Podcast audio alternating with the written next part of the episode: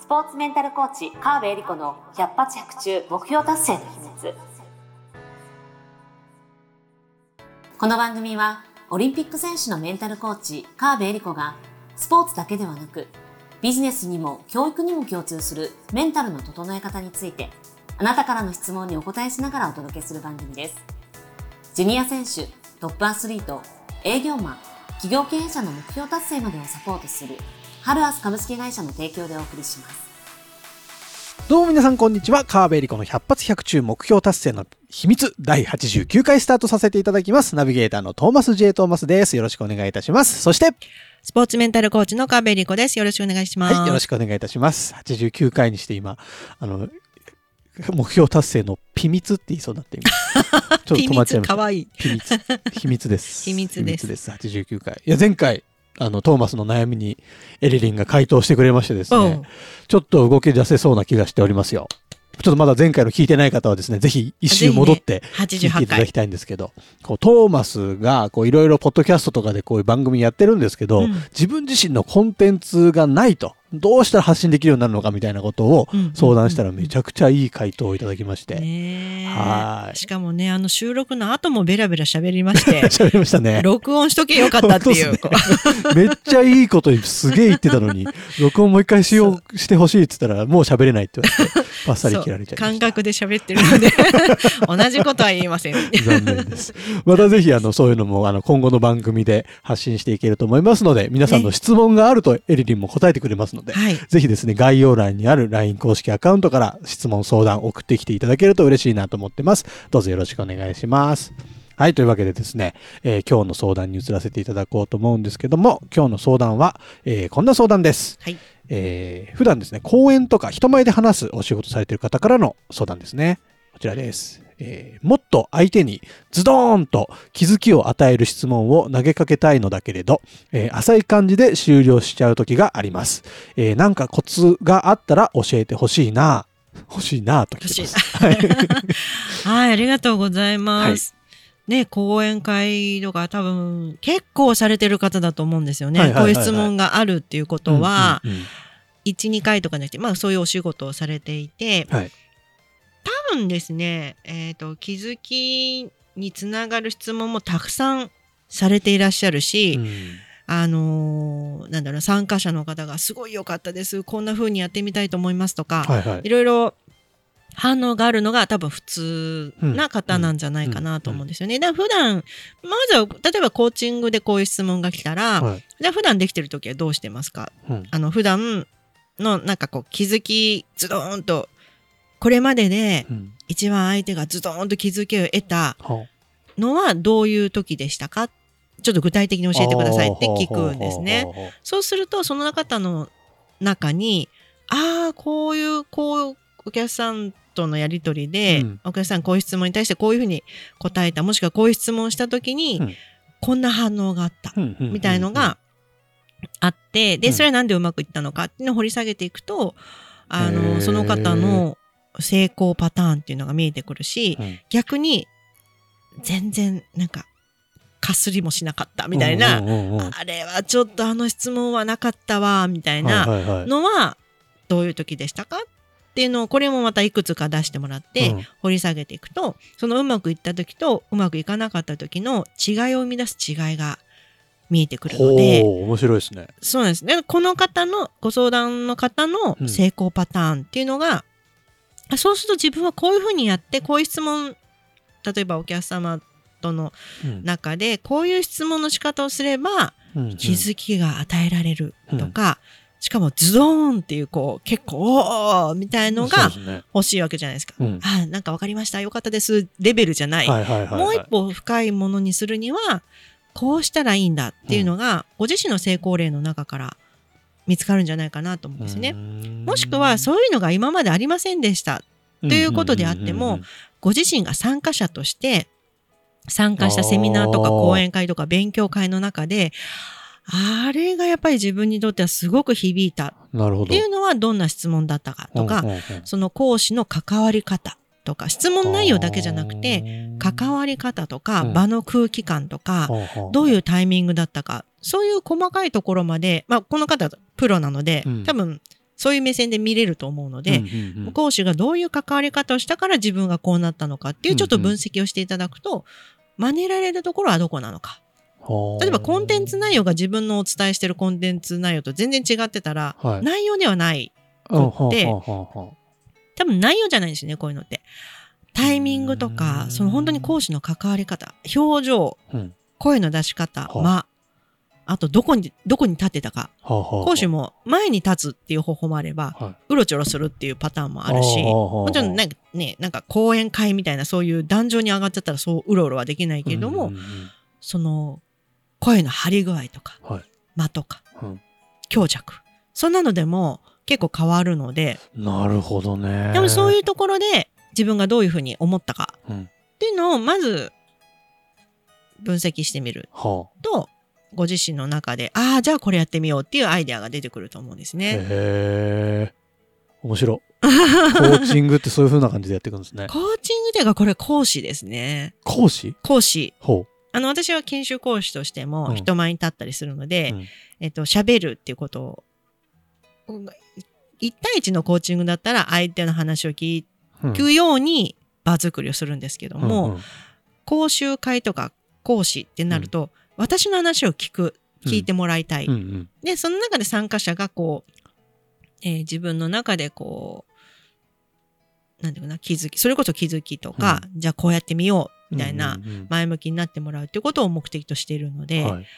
私が喋るっていうのがメインになるじゃないですか。うんうん。そうすると、こちらとしても相手が聞きやすいとか、何か反応してくれるためにはどういう場作りをしたらいいのかっていう目線で考えるんですよね。なんでそういう間と確か、話の流れももちろんあるし、うん。あの、感情の動き方とかも全部計算して、うん。デザインして、話を全部構成するっていうのをやるんですよ。意外とやってるでしょ？すごい。すごいなと思いました。そうなんです、そうなんです。なんでみんなが盛り上がってほしいときは、こういうふうにやったら盛り上がるんじゃないかとか、こういう流れ、盛り上がるっていうときはこういう流れになるよね、とか。でやるんですけども、うん。あの、質問っていうのも実は同じで、うんこれってどう思いますか？って聞いただけでは、はい知ってる人は答える、イエス、ノーで答えるとか、これはこういうことです、みたいうんうなん答えるだけだったら、そんなに、えっ、と、知識を得るっていう意味の質問にはなると思うんですけども、うんうんうんあ、そういうことですか？学校の、これわかる人みたいな、そういう質問うんうんうんうんは、わかる、わからないか、わかった、になるような質問ですよね。はいはい。これは、これはこれで大事なことなんですけども、うん気づきを与える質問っていうのは、じゃあどういう質問かというと、うん、難しそう。これは私の考えですけども、うん相手が自分の中で自分を探索できるような関わり方だと思うんですね。例えば、前回ので言うと、トーマスはコンテンツがない。はい。コンテンツはこれですよはい。って教えたところで、うーんってなる。まあ確かに。いやまあ、それはね、みたいな。だけど、まあ、この間ので言うと、うんトーマスはこういうことが、トーマスやってること、こういうことですよね。はいはいそしてこういうことできると思いますこうんれ私はトーマスの話をしてるだけなんですよ。はいはいはい。なので、トーマスはおそらくですけど、聞きながら、それもあるかな？いや、これは違うかね。でもこれはいいかもしれないって、こう自分の中で、私の話を聞きつつも、うん自分の中でも自分と会話をしてたんじゃないかと思うんですよ、ね。勝手になんかでも思い返されたりとか、うん。あこんなのもできたなとかあそういうことあったなみたいな思そうそうそうそう。考になってた気がします。そう確かに。なんです。でそれがあるから、うん。納得感とか、うん。ああ、そっか、みたいなこう気づきが。得られるわけですね。はなので自分との、自分の中を探索するような質問をしてあげればいいけど、一方で、あの、講演会とかの質問ってそんなに深い質問をしてくるわけじゃないの。これどういうことですか？みたいな。うんうんうん僕はこうこうこういうことになってるんですけど、うんそれってどういうことですか？みたいな。はいはいこれわかんないからこれ知りたいです。あなた情報くださいみたいな質問が多いわけですよ。うんうんうんとか、こう投げかけたところでそういう反応し、わ僕の場合はこうです。うんうん一方的に返ってくる。はい割と一方通行で行ったり、行って、行ってこいうんな質問が多いんですよね。はあはあはでこれだけだと、一回だけだと、おーってなることもあるかもしれないけど、あうんありがとうございます。わかりました。みたいなことになりがち。うんうんなるほどだし、質問返して、こう答えても、うん本当イエスのわかりました。分かってる分かってないだけでなっちゃうので、なので、おすすめは、やりとりをするような質問ですね。ほう。これどう思いますか？うん。こうこうこういうことです。うん。え、じゃあちょっとトーマスさん、ちょっともうちょっとそれについて聞きたいんですけあど、はい。これってどう、ね、あなたが。今選んでるそれは、なんでそうお答えになったんですか？とか、うん。そういう、普段ちょっ、と、あのーあーなんか、そうだな。なんかこれを、普段、まあちょっとちゃんとやってみようと思いますっ。ておっしゃっていただいたんですけど、うんなんか具体的にどんなふうにやってみようと思いますか？なるほどとか、。とか、なんか、例えばちゃんとっていう言葉を何回も今日使っていらっしゃるんですけど、うんトーマスさんにとってちゃんとってどういう意味があるんですかとか、聞かれたら、ーうん。一瞬はてな、えうんってこう、答えは外にはないので、確かに。自分で、え、それって？ってこう自分の中でこう探索し少し始めるんですねエンジンかかる感じしますね。そうそうそう。思考の。そうそう。あ自分が答え、なんかつく生み出さなきゃみたいな状態になると思うんですね。で、こっちもわかんないからうん。聞いてるだけなんですよ。別に問い詰めてるんじゃなくて、はいはい。え、それもうちょっと教えてください。え、うんっていうこと？はこういうことですか？とか、え、それもうちょっとどういうことですか、うん本当に知りたいのってどういうことですか？うん今いろいろ言ってくれたんだけど、本当に知りたいのって何ですか？みたいに聞かれたなら、実は本当はみたいなこう、出てきたりす。ると、あーみたいになるんですよね。なるほど。でおそらくそのやりとりを見てる人たちもうん。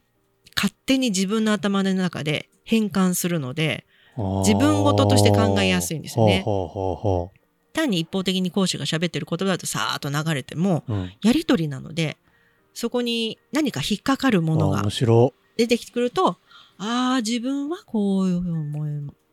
このやりとりりを見て自分はこうだなと思いましたとかあ自分は違うなと思いましたとか。